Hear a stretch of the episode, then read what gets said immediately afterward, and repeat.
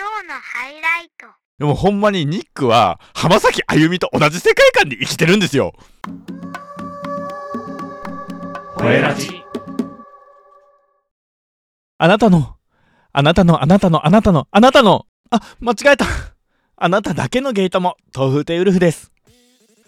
はおー毎週水曜日と日曜日の夕方18時頃から配信されるアラサーゲイの吠えたいラジオでは毎回およそ30分いかないくらいの時間の中で皆さんのお悩みやアラサーゲイが感じたもんやりする日常を吠えまくるそんなトークプログラムでございます。時折番組内で強烈な暴言を吐き捨てることがございますがひがみと妬みから来る自身の惨めさを隠そうと必死に負け犬が吠えているだけでございますのでかわいそうにと哀れんであげてください。寄り添ってあげると多分ちょろいです。マジで性格のひん曲がったオカマがいろいろと吠えまくるのでどうぞお構いなく。いつも吠えラジオをお聴きくださる皆様週末はいかがお過ごしでしたか？楽しい週末でしたか？楽しい週末だった方もあんまりだった方もホエラジを聞いてすっきり気分を切り替えていきましょう。そして今回初めてホエラジオを聞いてくださる皆様いらっしゃいませ前回第18回目の放送ですみっこ一人暮らしさんからのお便りを取り上げたんですがすみっこちゃんに寄り添うような感想ポストが非常に多くてですねやっぱりホエパのみんなはあったかい人が多いなというふうにとても感じました。例えば別れたって後悔しないと思うし若いんやから次行った方がいいよっていういい意味で雑いい意味ですごく大人からの回答だったりとか素敵な恋愛ができますようにいや良い恋愛ができるといいなっていうすみっこちゃんの今後に願いを込めてくれるような方たちもいてすみこちゃんは東京の隅っこで一人暮らしで寂しいこともあるんかなというふうに思うんですけど顔も本名も知らん。どっかの誰かでしかない。すみこちゃんのことをこんなにも応援してくれる人たちがいるんやでっていうことはすみこちゃんには忘れへんでいてほしいなというふうに思いました。逆に僕もこんな風にホエパのみんながいてくれるから安心して毒づけるなっていう風に改めて思いました。誰かと対話形式のポッドキャストやったら僕が正論ぶちかまそうが毒を吐こうが相方さんがフォローしてくれたりとか逆に僕がフォローしてあげたりもできるんですけどそれやとそこら辺のバランスを取りに行くのってすごい難しいと思うんですよね。でもホエパのみんながこうやってみんなで支え合ってくれるから僕はちょっと厳しいことも安心して言える立場にあるんやなソロやけどソロじゃないねんなっていう風に改めて感じました。ほんまホエパのみんな大好きで。いつもありがとう。そして今回はですねなんと私が推しについて語る回をやりたいと思います。というのもですね上海ディズニーランドにズートピアのエリアができたんですよ。もともと上海ディズニーはズートピア推しみたいなところがあって世界に唯一ズートピアのグリーティングがあるっていうだけでも上海ディズニー行きたいなってずっと思ってるのになんとエリアができるなんてもう絶対に上海行くしかないやろっていうところなんですよね。そしてなんと次の12月8日の金曜ロードショーでは地上波でズートピアが放送されるんですね。なのでもう僕はこれはもう満を持してウッキウキでズートピアについて語るしかないやろという使命感に駆られています。なので皆さん自己満足にお付き合いください。僕がほんまに愛してやまないのがこのズートピアに出てくるニックという詐欺師なんですけどもうこのねニック僕の性癖を獣へと歪めた張本人でもある狐なんですね。この詐欺師がねほんまにイケメンなんですわ。あのニヒルな表情とかね実は暗い過去を持ってるところとかねもうほんまに最高なんですね。今回金曜ロードショーで初めてズートピアを見るよだとかネタバレ NG だよっていう人は今回の配信は12月8日の金曜ロードショーを見てからお聞きください。もうね再生回数とかそっちのけでね僕はもう推しについて語りたい。このねニックニックというキャラクターがですね詐欺師になるのにはさっきちらっと言った暗い過去を持っているってちらっと言ったんですけどこの暗い過去がすごく関係してくるんですよ。劇中序盤のニックっていうのは詐欺行為が警察官であるジュディに見つかったとしても悪びれる素振りもなく余裕のある表情でうまく逃げ切ってしまうんですけれど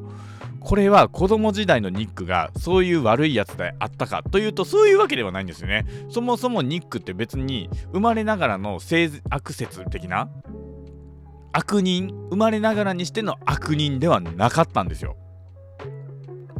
もともとはすごく素直で可愛い男の子やったんです。お母さんと仲のいい純粋な男の子でボーイスカウトの制服を着てみんなとアウトドアだとかボランティアをするっていうことを夢見る素朴な男の子やったんです。そもそもニックのお家っていうのはあまり裕福なご家庭ではなかったのでお母さんが夢見るニックのためにですね頑張ってボーイスカウトの制服を買ってくれたんですよ。お乳の制服にですね袖を通してルンルンでボーイスカウトへと向かうニック少年なんですけれども誰もニックのことを温かく迎え入れてはくれなかったんですね。狐は嘘つきだからという理由で口輪をはめられたりといろいろといじめられるんですねボーイスカウトの目的ってそもそも子供たちの自主性や協調性リーダーシップを育むことが目的であるはずやのに全くもってそのボーイスカウト全くもってその効果出てないんですよ。狐は嘘つきだとか肉食動物だからといういじめや差別がきっかけでニックはトラウマを植え付けられてしまって完全に子供ながらに心を閉ざしてしまうんですね。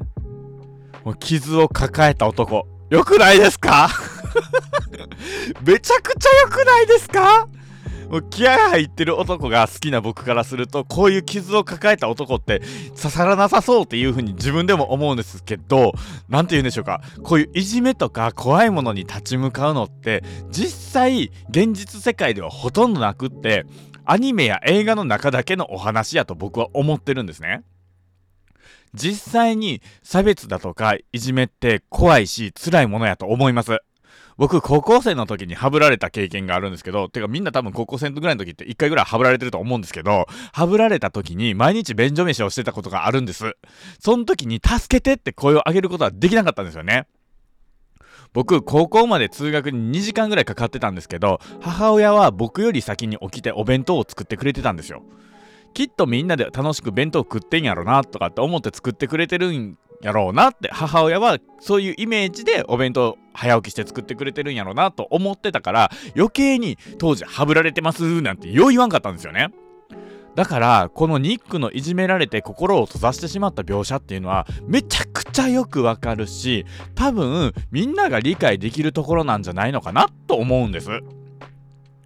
ここ10年くらいのディズニー作品ってリアリスト寄りというか理想論や夢みたいな成分は少なくなってきていてどちらかというと現実への問題提起をするような作品が多いと思うんですよ。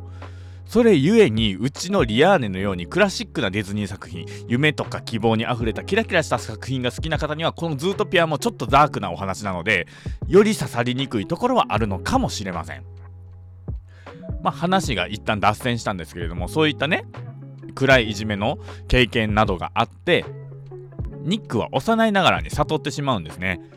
狐という種族であるがゆえに自分は嘘つきだとか狡猾というレッテルから逃れられることはない。どんなに頑張っても結局はその頑張り全てが無駄になる。っていう風に悟ってしまうんですね。確かに世論と逆のことをしてもそれを理解してくれる人なんてほとんどいないんですよ。それこそそういうことをすんなり受け入れてくれるのってアニメや映画の中だけかもしれません。世論に逆らうっていうのはね結構大変やししんどいことなんですよ。だからニックは自分の心がこれ以上傷つくことのないように世間がイメージする狐の生き方を全うするために詐欺師として生きていくんです。映画の冒頭でジュディに詐欺行為を責め立てられて批判されても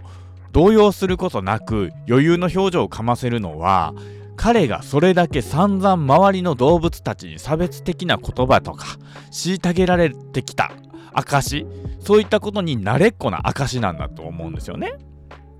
そこまで傷ついてるんですよね。もう辛いですよね。このズートピアという世界で狐として生きていくためにはそういう心ない虐げられるような言葉なんかをスルーするスキルっていうのは生きていくために必要不可欠なスキルなんですよね。いちいち真に受けてたらもうとっくに自殺もんですよこんなん。でもこの傷ついた狐のニックの閉ざした心を少しずつ開いていくのが相棒であるジュディなんですよジュディはニックを狐やからという偏見の眼差しを最初からは向けないんですよね。映画の冒頭でも狐全部が意地悪じゃないわ。性格の悪いウサギだっているわよ。っていう発言があったりだとか。その種族で一括りにするのではなく個性を認めてるような発言があるんです。偏見を持たない彼女のまっすぐさ自分を狐という種族ではなくニックという一匹の動物として見てくれるジュディをニックは少しずつ信頼していってボーイスカウトのトラウマの話もジュディには打ち明けることができるんですよね。でもだからこそ記者会見で肉食動物だけが生物学的に凶暴化した。肉食動物は本能的に凶暴であるっていうジュディの発言。その際に映し出された口輪をつけられた肉食動物たちの映像にニックは再び深く傷ついてしまうんですね。ジュディはまだ自分のことを信じてくれているとニックのことを信じてくれていると。最後に確認するためにニックはジュディにこう聞くんですね。俺が怖いか？ああなると思うか？凶暴になるんか？そしたらお前を食うんかと少し脅かすように聞くんですけれどその時ジュディは本能的に身構えてしまって狐よけのスプレーに手を伸ばしてしまうんですね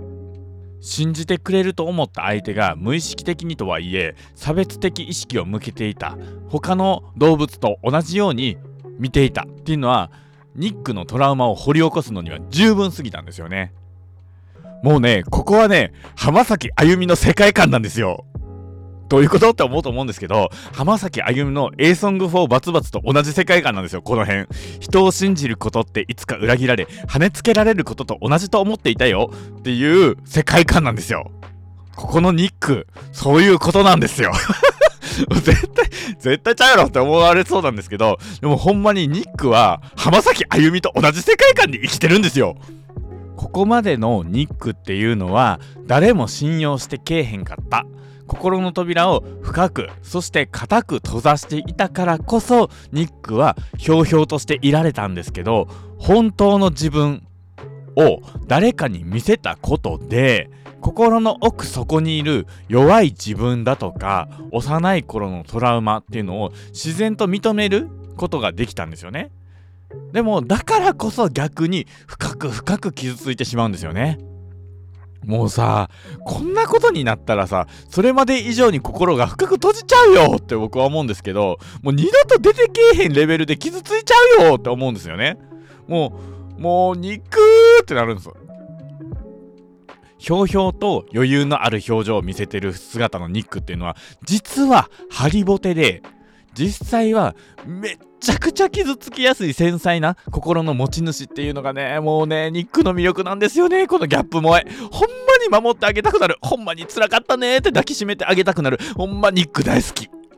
あとニックって日中はサングラスを常用しているんですけれど夜行性動物なので直射日光には弱いんですよね。この辺もこうディズニーとしてのこうよく動物を観察しているなっていうこだわりが伺えてすごく好きです。ただこのサングラス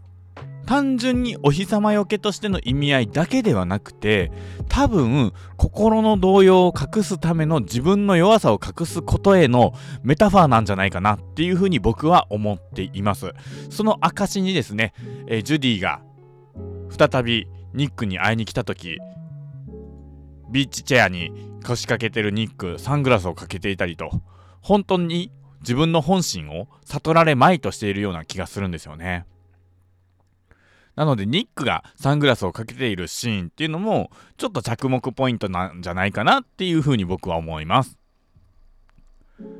で、ここからはですね、ニックのお顔、おフェイスについてお話をしたいと思うんですけど、ニックって基本的に半目勝ちというか、基本的に目を全開で見開く描写っていうのはすごく少ないんですね。